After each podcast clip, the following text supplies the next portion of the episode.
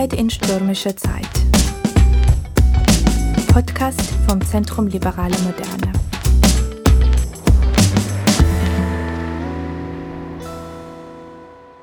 Herzlich willkommen zu unserer Podcast-Serie, in der wir mit unseren Gästen über die Perspektiven und Prioritäten der assoziierten Staaten Georgien, Ukraine und Republik Moldau sprechen werden. Mein Name ist Khadir Gigalishvili und ich leite das Projekt Östliche Partnerschaft Plus im Zentrum Liberale Moderne. Das Thema unseres heutigen Podcasts ist das Gipfeltreffen der östliche Partnerschaft, das vorgestern in Brüssel stattgefunden hat. Die Schlüsselfrage lautet, was sind die Ziele und Perspektiven für die östliche Partnerschaftsländer und wie kann die EU bzw. Deutschland insbesondere die drei assoziierten Staaten äh, dabei unterstützen, sich an die EU anzunähern. Über diese Themen möchten wir heute mit unseren Gästen Rebecca Harms und Matthias Lüttenberg diskutieren.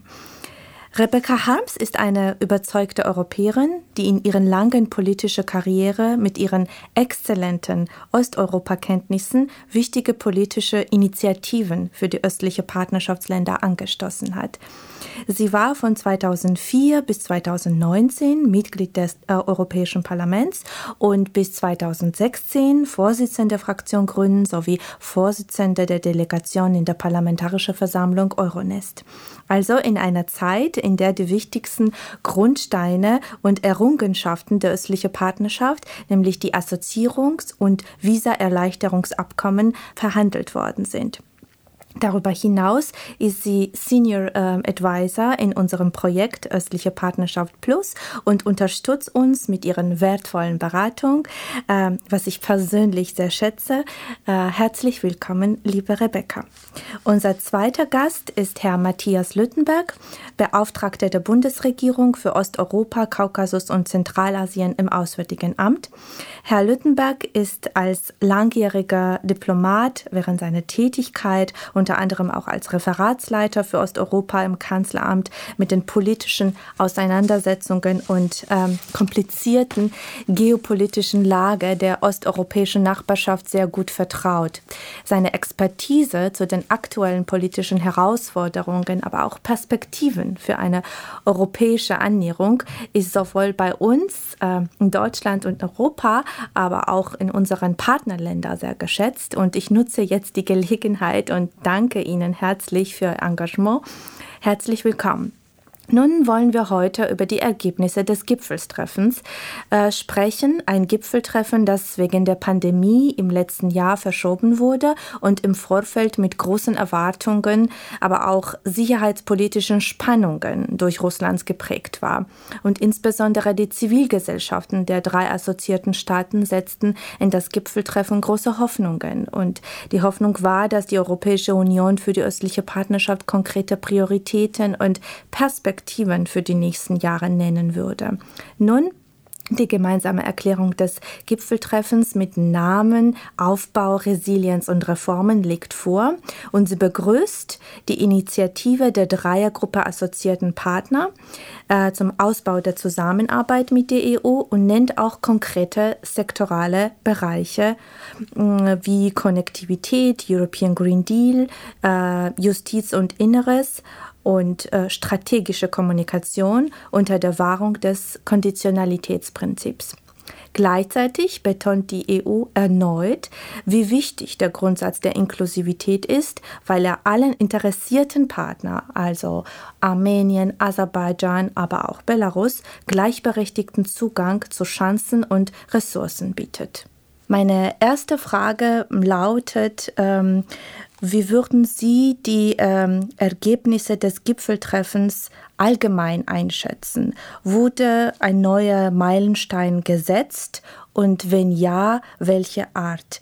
Fangen wir mit der Bewertung aus dem Auswärtigen Amt an. Bitte, Herr Littenberg. Ja, vielen Dank auch für die freundliche Begrüßung.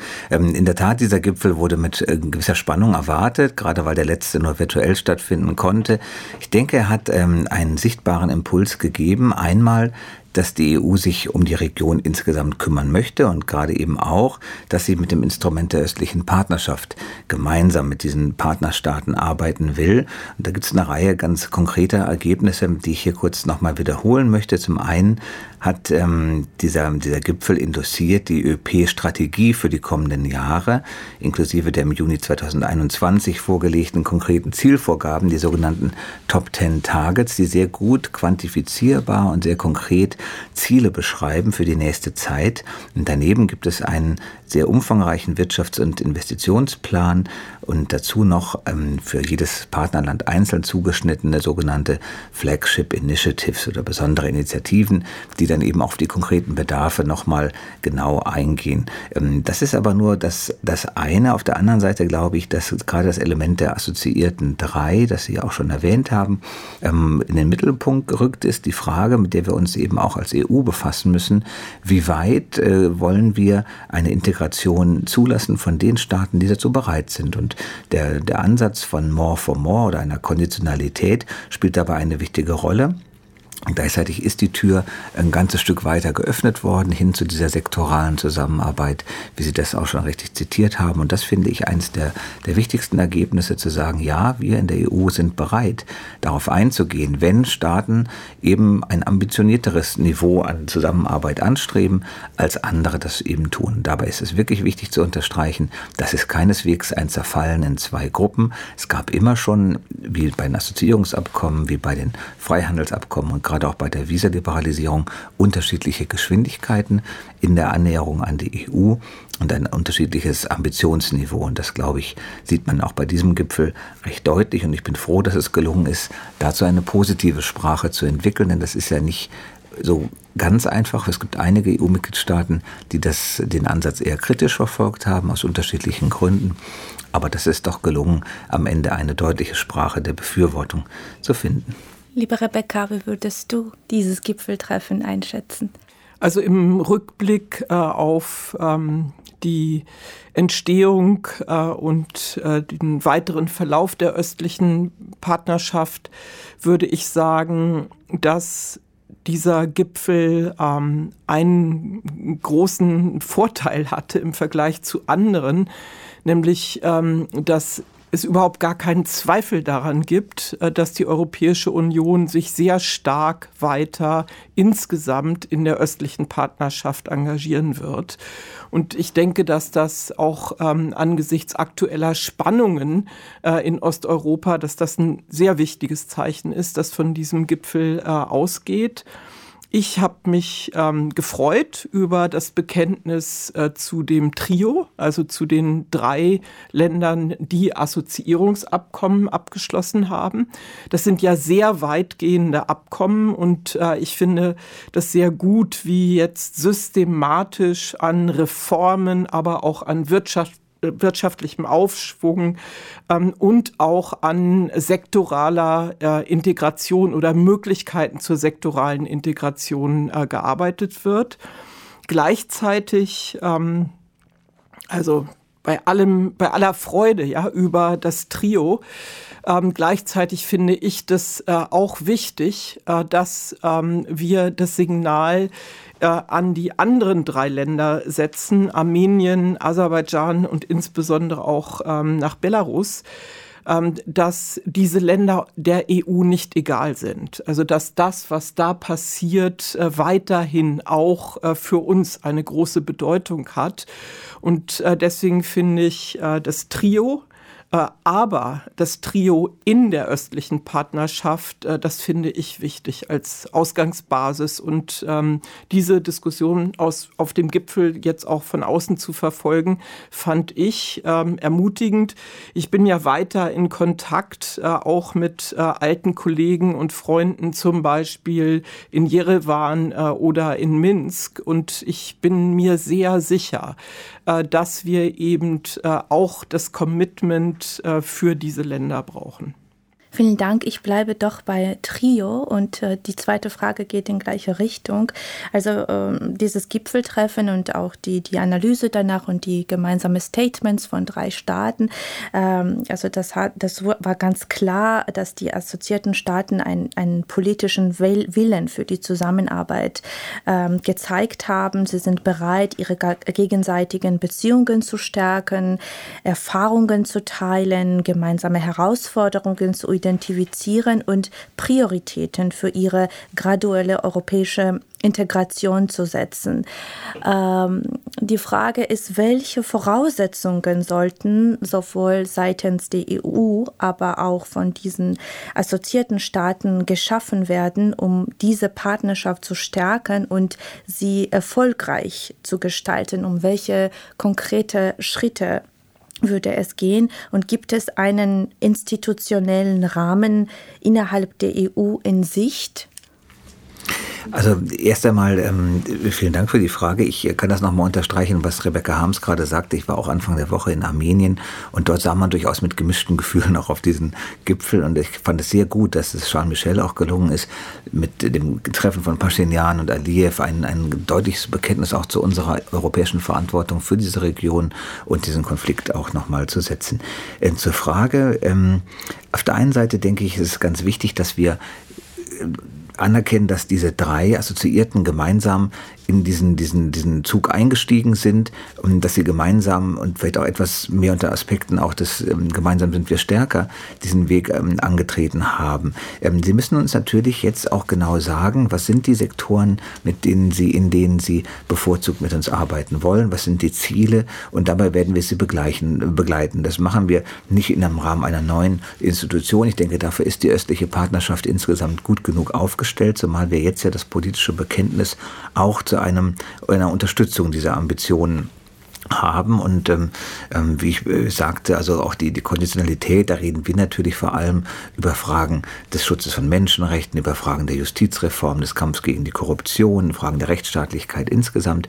Das wird so ein bisschen der Gradmesser sein, auch für die Geschwindigkeit einer Integration. Und ich hoffe sehr, dass der Konsens, der jetzt aus dem Gipfeldokument zu uns spricht, auch erhalten bleibt und dass wir auch weiterhin es nicht nur bei einem Papier belassen, sondern auch ganz konkret werden. Denn der Wunsch der Integration ist ja jetzt nicht neu. Das ist jetzt nur nochmal verstärkt worden dadurch, dass eben drei Staaten gemeinsam ähm, in die gleiche Richtung gehen. Und ähm, bislang, und da müssen wir auch die Bundesregierung nicht, nicht ausnehmen, waren wir auch nicht bereit, unbedingt ähm, zu gucken, wo können wir da unbedingt weiter und schneller vorankommen. Das hat sich jetzt geändert und das finde ich schon einen, einen wichtigen Punkt. Ähm, die Sektoren oder auch die Möglichkeiten der Zusammenarbeit sind ja vor allem auch ähm, finanzielle Anreize mit verbunden. Einmal die, die, die Förderzusagen aus dem schon erwähnten äh, Investitionsplan. Da haben die Assoziierten gute Möglichkeiten, dann auch mehr Geld zu bekommen, mehr Unterstützung zu erhalten für ihre ähm, Integrationswünsche. Und ähm, das ähm, wäre das, was wir als erstes unterstützen würden. Und ähm, auf der anderen Seite denke ich mal, dass, dass wir die Tür eben auch nicht zugeschlagen haben für die anderen. Mit Belarus haben wir einen ganz besonderen Fall. Belarus hat sich ja ähm, freiwillig sozusagen aus der ÖP erst einmal zurückgezogen und suspendiert, aber wir sind auf den Tag vorbereitet, wenn ein freies Belarus ähm, den Wunsch äußert, wieder als Partner der östlichen Partnerschaft an den Tisch zurückzukehren. Wo soll ich anfangen? Also ähm, ich ähm, denke auch nicht, dass man äh, neue Institutionen unbedingt schaffen muss. Ähm, ich äh, halte die ähm, Details äh, der ähm, also oder die, sagen wir mal so, ich halte die Commitments, äh, die äh, mit der Erklärung ähm, am Ende des Gipfels gemacht worden sind, für ziemlich ehrgeizig ähm, auch wenn die nicht das bringen, was äh, viele von unseren Kolleginnen an äh, großen und weitestgehenden Integrationsschritten äh, sich wünschen, ist da sehr viel möglich ähm, meine Erfahrungen aus, äh, den, ähm, aus der Reformagenda und ihrer Umsetzung in der Ukraine äh, lässt mich immer wieder darauf zurückkommen, äh, dass ähm, also äh, ein, einer meiner Wünsche bleibt, äh, wir brauchen nicht nur Verabredungen zu den Reformzielen oder zu bestimmten Projekten, wir brauchen eine enge Zusammenarbeit, ähm, um die Umsetzung unserer Ziele zu begleiten. Und was ich mir wirklich wünsche, institutionalisiert, äh, das sind so Taskforces äh, oder Support Groups. Äh, die kann man auch gemischt zusammensetzen, aber also ähm, die Verabredung von Zielen und dann das gemeinsame Arbeiten an der Umsetzung. Zuerst ist es oft Gesetzgebung, dann ist es die Implementierung der Gesetze. Es können beim Green Deal auch große Projekte mit Unternehmen verabredet werden. Das braucht auch oft, wenn es um Energie äh, geht, äh, Marktregulierung. Aber die Umsetzung dann mit Taskforces und Support Groups zu begleiten, ähm, das, glaube ich, äh, wäre eine gute Form der Institutionalisierung weil natürlich auch wichtig ist, äh, dass ähm, gemeinsam gelernt wird. Also dass die EU und äh, diejenigen, die in den Ländern Verantwortung übernehmen, dass sie gemeinsam lernen. Also über Hürden, äh, die manchmal sich auch als nicht so einfach überwindbar darstellen. Der gesamte institutionelle Rahmen in den drei Ländern, mit denen wir da arbeiten, ist ja nicht vergleichbar äh, mit unseren Institutionen äh, in den EU-Mitgliedstaaten, schon gar nicht äh, in Berlin. Äh, und deswegen wäre ich da wirklich äh, für eine, ein Commitment äh, der Europäer oder auch ähm, einiger Hauptstädte. Ja, und ähm, die Konditionalität, äh, die äh, jetzt so einen großen Raum einnimmt, also ich habe ähm, mit ähm, äh, auch Zustimmung gelesen, dass die, die Konditionalität mit den Projekten oder mit den Zielen, mit den Partnern vereinbart wird. Also es ist nicht eine Konditionalität, wenn ich das richtig verstehe, die so pauschal gilt und dann passiert irgendwas in den Ländern und dann würden, werden in anderen Bereichen ähm, weil Menschenrechte verletzt werden, große Projekte angehalten. Ich glaube, dass die ähm, Ziele und die Projektideen, die wir verabreden und die Konditionalität, dass die verlässlich gelten müssen und dass die nicht ähm, einer Flexibilität oder politischen Stimmung unterworfen sein dürfen. Weil ähm, das, was die EU jetzt anfängt mit den assoziierten Ländern und äh, mit Unternehmen äh, und äh, Institutionen oder Regierungen, das muss dann auch geliefert werden. Also äh, mehr Zustimmung zu Europa bedeutet eben auch, dass die Projekte, für die wir jetzt eintreten, dass die realisiert werden müssen. Vielen Dank für deinen Kommentar, äh, liebe Rebecca. Äh, das ist äh, auch der wichtige Punkt und darüber diskutieren wir auch oft im Rahmen unseres Projektes mit unseren Partnern, vor allem Vertreter der Zivilgesellschaften, dass diese Unterstützung bei der Implementierung und Umsetzung und Vereinbarung der klaren Ziele, das ist äh, deren großer Wunsch und äh, also das kommunizieren sie auch direkt äh, mit uns mit, und mit ihren europäischen Kollegen und das wäre ein wichtiger Punkt, dass man äh, dass man in diese Richtung ähm, äh, die, die vorhandene Strategie dann entwickelt. Ähm, ich bleibe bei dir, Rebecca, und dann frage ich äh, ähm, äh, über, die, äh, über die Rolle der östlichen Partnerschaft äh, in der deutschen Außenpolitik. Also es ist kein Geheimnis, äh, dass die östliche Partnerschaft in den vergangenen Jahren keine Priorität der deutschen Außenpolitik war. Ähm, gibt es ähm, die Hoffnung oder Zeichen, würde ich jetzt sagen, unter der neuen Bundesregierung, äh, dass sie aufgewertet äh, werden könnte? Und mich würde ähm, deine Meinung und die Meinung von Herrn Lüttenberg interessieren, warum gerade jetzt diese Aufwertung wichtig ist.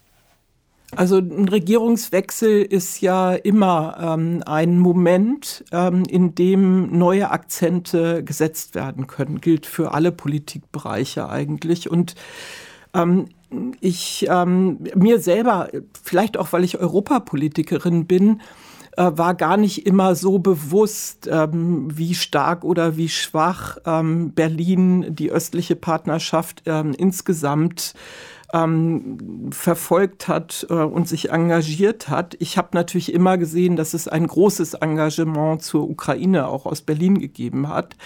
Ich glaube, dass für Berlin und die EU, für Berlin und Brüssel und für das alte Europa, die alte EU und äh, die EU inklusive der Mitgliedstaaten, die 2004 und folgend dazugekommen sind, die Aufwertung der Arbeit äh, in der östlichen Partnerschaft ein wichtiges Zeichen wäre.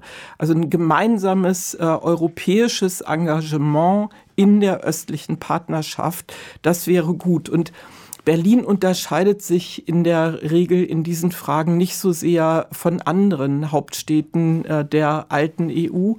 Aber auch für diesen ähm, EU-Zusammenhalt äh, in spannungsreicher Zeit, was Osteuropa angeht. Ähm, also wäre das für mich wirklich ein kluges Signal, äh, auch an die ähm, Osteuropäer und Zentraleuropäer in der EU, dass man diese östliche Partnerschaft sehr ernst nimmt. Und ähm, da werden ja die Europäer auch gerade äh, von Moskau neu herausgefordert und dieser Zusammenhalt auch für die Nachbarn ähm, in der EU, der zählt für mich. Herr Lichtenberg? Ja, ähm, ich, ich fange mal mit ein bisschen Textarbeit an. Ich habe mir nochmal den alten Koalitionsvertrag von 2018 rausgeholt und ihn verglichen mit dem, was wir heute haben. Und es ist schon ein, ein großer Unterschied. Ich finde, die östliche Partnerschaft ähm, wird jetzt sehr viel greifbarer, sehr viel plastischer, ambitionierter auch in den Koalitionsvertrag mit aufgenommen und habe mich darüber auch sehr gefreut.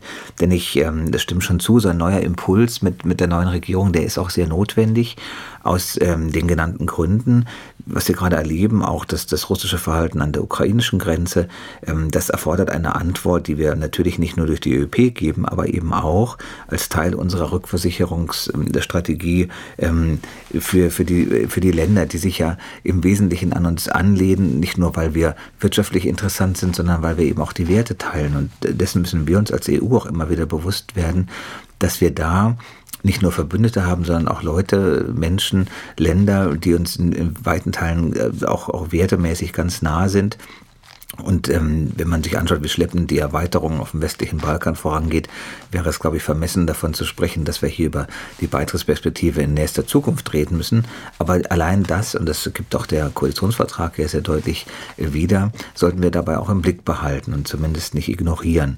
Ähm, gleichzeitig ist die rechtsstaatliche und marktwirtschaftliche ähm, Reformwilligkeit dieser Länder auch ein wichtiger Aspekt, den auch der Koalitionsvertrag aufgreift, aber eben auch die Frage der Visaerleichterung. Und darüber habe ich mich auch gefreut, weil ich denke, auch wenn wir jetzt schon Visaabkommen haben mit Georgien, der Ukraine und Moldau, aber es gibt eben auch noch andere Länder, wo wir diesen Zustand noch nicht erreicht haben und anstreben sollten.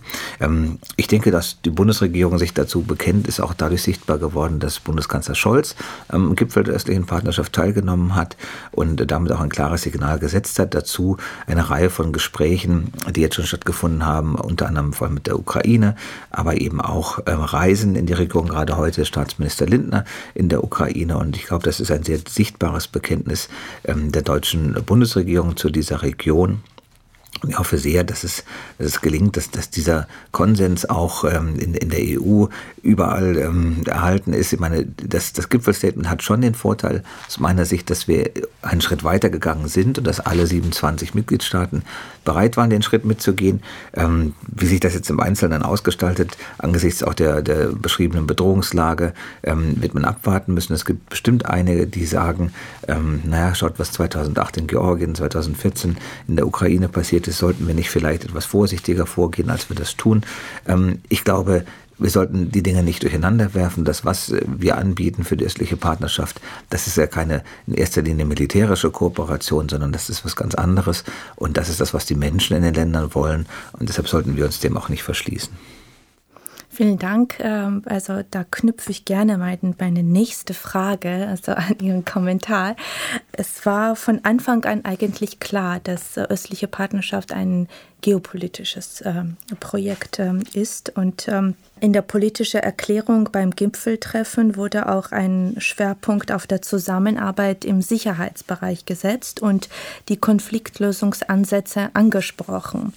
So wurde durch dieses Gipfeltreffen von der EU ein Signal Richtung Russland geschickt, dass die EU ihre Partnerstaaten nicht im Stich lassen wird Und welche Rolle kommt eigentlich Deutschland, also dem alten EU-Mitglied, zu, um die Sicherheitsordnung in Europa zu verteidigen? wenn, ich dabei anfangen darf. Also ja, in der Tat, das, das Gipfelstatement hat einige Bezüge auch zur Sicherheit, wobei wir da einen sehr weiten Sicherheitsbegriff natürlich auch zugrunde legen. Das äh, beginnt bei, bei der, der Cyberresilienz oder dem, der Verteidigung gegen hybride Bedrohungen es geht aber eben auch um, um mehr und das, was wir im Rahmen der europäischen äh, Verteidigungspolitik ja auch tun, die sogenannte European Peace Facility, in deren Rahmen wir mit einigen Ländern bereits jetzt ähm, zusammenarbeiten, unter anderem Ukraine, Moldau und Georgien. Ähm, da gibt es bereits schon einige Millionen äh, investiert worden und das ist, glaube ich, ein, ein, gutes Zeichen. Wir sehen allerdings jetzt nicht die ÖP in erster Linie als, als ähm, Forum für Militärkooperation, das muss ich auch klar unterstreichen. Ähm, aber es gibt gibt eben Dinge, die wir leisten können und wollen, wo es Konsens gibt in der Europäischen Union und die sollten wir dann auch, die sollten wir auch ausnutzen. Deutschland kommt da natürlich auch eine besondere Rolle zu. Das ist ähm, allein schon aufgrund unserer Stellung als, als größter Mitgliedstaat der Fall, aber wir sind, glaube ich, im Augenblick ähm, eher bei denen, die sagen, ähm, lass uns das tun, was, was uns sinnvoll erscheint im, im Rahmen unterhalb einer, einer militärischen ähm, Unterstützung. Dafür gibt es andere Kooperationsformate. Aber wir wollen auch die, die Partner und die, die das wünschen, auch nicht alleine lassen mit den Sicherheitsbedrohungen unserer Zeit. Und dazu zähle ich auch Wirtschaftskriminalität, organisierte Kriminalität insgesamt. Ähm, und auch da können wir viel erreichen in der Zusammenarbeit. Dankeschön, liebe Rebecca. Deine Meinung würde mich auch sehr interessieren, zu der, zu der Sicherheitsordnung in Europa zu verteidigen. Ja, also wichtig ist, glaube ich, äh, dass ähm, Gipfelteilnehmer auch Olaf Scholz äh, und ähm, Emmanuel Macron nochmal gesagt haben, das, ähm, was wir in den Tagen vorher schon gehört haben, eigentlich was wir hören, äh, seit äh, klar ist, dass Präsident Putin russische Truppen wieder massiert hat ähm, entlang der ukrainischen Grenzen. Ähm, dass ähm, die Europäische Union ähm, auf jede weitere Verletzung äh, von Grenzen auch wieder stark reagieren wird, stärker sogar als bisher, äh, wenn man äh, die äh, Liste der möglichen Sanktionen, die zurzeit besprochen werden, wenn man sich die anguckt. Und ich glaube, dass das auch wirklich äh, wichtig gewesen ist, äh, dass dieses Signal gegeben worden ist. Das reicht ja ähm, bis über den Atlantik, also auch aus Washington ähm, und aus Kanada kommen diese Signale. Ich glaube, dass es auch klar ist, äh, dass ähm, so Sicherheitsanforderungen, militärische Sicherheitsanforderungen dass die ähm, über äh, die NATO nicht in dem Umfang ähm, erfüllt werden, wie die Ukraine sich das wünscht, aber dass bilateral nicht aus Berlin, äh, sondern aus anderen Hauptstädten zumindest mit einem Engagement, einem stärkeren Engagement für die Ausrüstung der ukrainischen Armee und für die Ausbildung der ukrainischen äh, Armee zu rechnen ist. Also wir sehen ähm, auch da finde ich eine Verstärkung oder können erwarten eine Verstärkung des Engagements. Aber äh, was äh, ich weiterhin nicht erwarte, ist, dass ähm, die Idee, äh, dass äh, der Westen versucht, eine nicht militärische Entschärfung ähm, äh, der ähm, angespannten Situation ähm, zu suchen, dass die sich grundsätzlich verändert. Und ähm, was ich im Moment überhaupt nicht beurteilen kann, das kann Herr Lüttenberg äh, mit, seinem, mit seiner ähm, Nähe äh, zu der außenpolitischen internen Diskussion vielleicht besser beurteilen. Äh, was ich nicht beurteilen kann, ist, wie ähm, äh, eine neue Verhandlungssituation aussehen kann. Also ich selber ähm, bin, was jetzt die Ukraine angeht, äh, nicht der Meinung, äh, dass eine einfache Fortsetzung der Minsker Verhandlungen äh, wirklich äh, das Gelbe vom Ei ist. Ähm, nicht, weil ich immer dagegen gewesen bin, äh, sondern weil ich uns da in so einer Sackgasse sehe. Und zwar spätestens äh, seit ähm, äh, Moskau nicht nur äh, Pässe in den besetzten oder kontrollierten Gebieten im Donbass verteilt, sondern äh, die Bürger des ukrainischen Donbass auch in Russland wählen. Also es gibt einfach eine solche Missachtung ähm, einiger äh, Grundlagen von Minsk, äh, dass äh, ich finde, man sollte noch mal darüber nachdenken, ob man eine neue Grundlage findet äh, für die Verhandlungen. Ähm, und da sollte man dann auch noch mal äh, mit äh, der OSZE reden und nicht immer nur alleine ähm, über das Normandie-Format äh, wieder nachdenken. Also ich glaube, dass ein größerer Rahmen und ein grundsätzlicher Rahmen äh, mit äh, reflektiert werden sollte. Ja, vielen Dank, Rebecca. Auf jeden Fall ist ähm, die Lage sehr brisant und das wird uns auch äh, lange begleiten. Und ähm, also zu diesem Punkt äh, werden wir in unseren Veranstaltungen auch also im nächsten Jahr ausführlich diskutieren. Vielleicht hat ja noch ähm, eine Anmerkung. Also ich denke, dass es wichtig ist, äh, dass in der deutschen Diskussion realisiert wird, äh, dass ohne ähm, die militärische Hilfe, also gerade auch Ausrüstungs- und äh, Ausbildungsunterstützung ähm, der Ukraine durch westliche Partner, auch EU-Staaten bilateral, die Situation in der Ukraine heute viel brisanter wäre. Also die, ähm, diese Idee, äh, dass der Konflikt nicht militärisch gelöst werden soll mit Russland, äh, sondern äh, durch Verhandlungen, die ist gut. Aber es gibt eben auch Länder, äh, die leisten etwas äh, für das Fundament von Verhandlungen. Ja. Möchten Sie was hinzufügen, Herr Lüttenberg? Kann ich gerne tun. Also stimmt zu, Minsk, Normandie-Format sind in einer schwierigen Situation. Die müssen wir jetzt wieder mühsam auftauen. Es ist aber gerade jetzt sehr wichtig, erscheint es uns, dass wir den Dialog suchen, dass wir auch versuchen, zwischen der Ukraine und Russland wieder ins Gespräch zu kommen. Dazu sind wir gerne bereit, das zu vermitteln.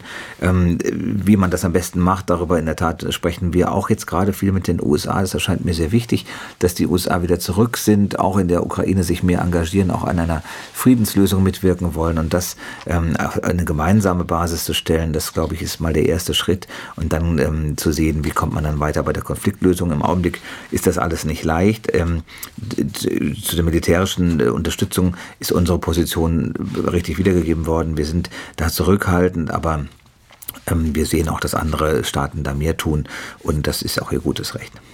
Dankeschön. Dann sind wir schon bei unserer letzten Frage und ich möchte unsere beiden Gäste fragen. Und zwar, es geht um die also neue Strategie wieder und um ähm, Umsetzung des European Green Deals. Das ist auch ein Schwerpunkt unseres Projektes und um die EU-Klimapolitik für die Ukraine, Georgien und Republik Moldau. Mm, warum ist die Zusammenarbeit in European Green Deal zwischen der EU und den assoziierten Staaten wichtig? Also was sind die Herausforderungen und wo soll man am besten anfangen?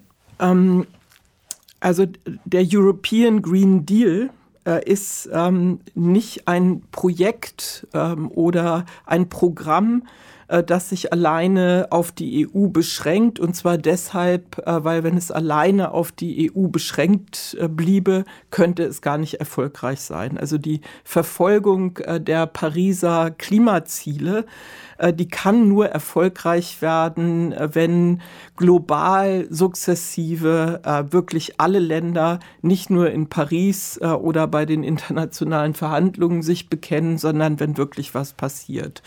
Und ähm, die Vorschläge oder auch Angebote, äh, die die Europäische Union äh, jetzt im Zusammenhang mit dem European Green Deal an die Nachbarländer, an die assoziierten Länder insbesondere macht, äh, die halte ich für richtig gut. Also ich weiß, äh, dass äh, das zum Teil Befremden auslöst und äh, dass da auch äh, einige Kritiker äh, von ähm, so einer neuen grünen Kolonisierung äh, gesprochen haben. Ähm, ich glaube, dass das eher ein Missverständnis ist, äh, denn auch die Ukraine oder Georgien oder Moldova bekennen sich ja zum internationalen Klimaschutz und den Zielen und nehmen an internationalen Verhandlungen teil.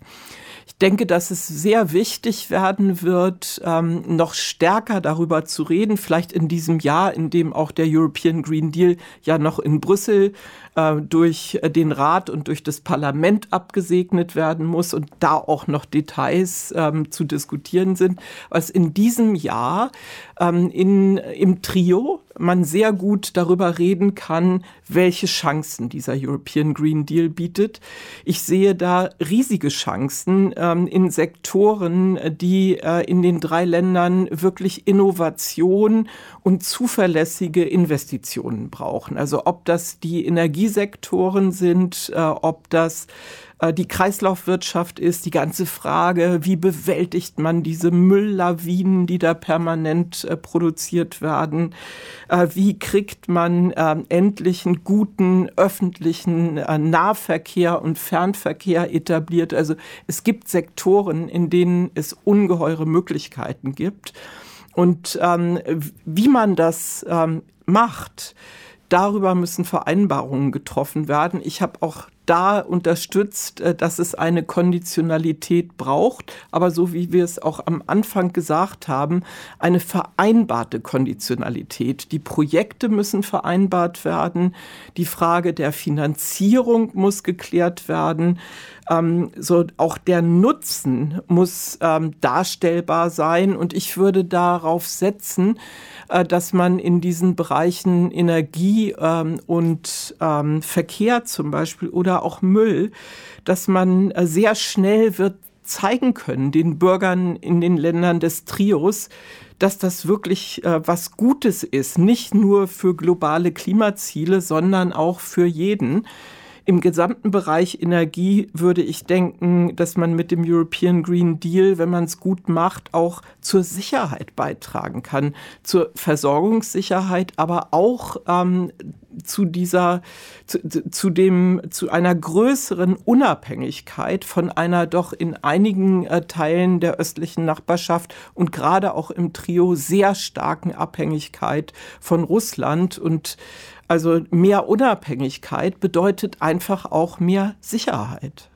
Absolut. Herr Lüttenberg? Dem ist wenig hinzuzufügen. Ich finde ähm, auch, dass äh, das Gipfel, die Gipfelerklärung das sehr gut beleuchtet hat, auch die ganze Vielfalt und Kooperationsmöglichkeiten sehr gut dargestellt hat. Ähm, von der Dekarbonisierung über die Biodiversität, die äh, erneuerbaren grünen Energien, die Energieeffizienzsteigerung, Klimawandel insgesamt, Luftverschmutzung. Da ist viel, viel drin, aber nicht nur für die Assoziierten. Das ist für alle Partner angeboten worden. das finde ich auch richtig, denn äh, in der Tat, der European Green Deal hört nicht auf an den Grenzen. Das müssen alle gemeinsam machen. Und und ähm, wollen auch alle gemeinsam machen in unterschiedlichen Ambitionsniveaus, aber das Problem stellt sich genauso in Armenien, Aserbaidschan oder Belarus. Und das, was man den Assoziierten angeboten hat, nämlich diese verstärkte sektorale Zusammenarbeit, erwähnt ja ausdrücklich den grünen Wandel. Das ist auch ist auch richtig so, aber es ist ein, ein Angebot an alle. Und äh, zu dem Punkt Abhängigkeit muss man ja auch äh, wieder an, an, die Moldau zum Beispiel denken, äh, wo man sehr plastisch sieht, wohin das führt. Und jetzt haben wir Zeit, äh, muss man natürlich sich fragen, wie nutzt man die am besten? Man braucht natürlich auch das Geld dafür. Da will ich nur ein Beispiel zum Abschluss noch nennen. Für die Ukraine haben wir jetzt diesen grünen Fonds aufgelegt, wir sind dabei, das zu tun, ne, wo die Bundesregierung sich mit 150 Millionen Euro einbringen möchte. Und das wird dann hoffentlich gehebelt werden auf bis zu eine Milliarde. Ähm, das sind Beträge, mit denen kann man einen wichtigen Beitrag leisten, auch um die Transition zu schaffen, weg von der Kohle hin zu erneuerbaren Energien in diesen Ländern. Was wir uns wünschen würden, ja, also ähm, auch aus den Ländern, jedenfalls einige von uns, die da auch zwischen den Ländern hin und her pendeln, wäre, äh, dass ähm, am Anfang auch äh, nicht vergessen wird, so Kompetenzen und Kapazitäten zu unterstützen. Also äh, tatsächlich auch klassisch ähm, Ausbildung und Weiterbildung ist etwas, ähm, was ähm, man unterstützen sollte, auch finanziell unterstützen sollte. Das ist dann noch nicht direkt die Umsetzung, aber solche Investitionen in die Zukunft im Zusammenhang äh, mit grünen Technologien wären wirklich ganz zentral. Vielen Dank. Ich bedanke mich für ein sehr interessantes Gespräch und durch auch positives und hoffnungsvolles Gespräch. Dankeschön. Vielen Dank. Danke, Katja.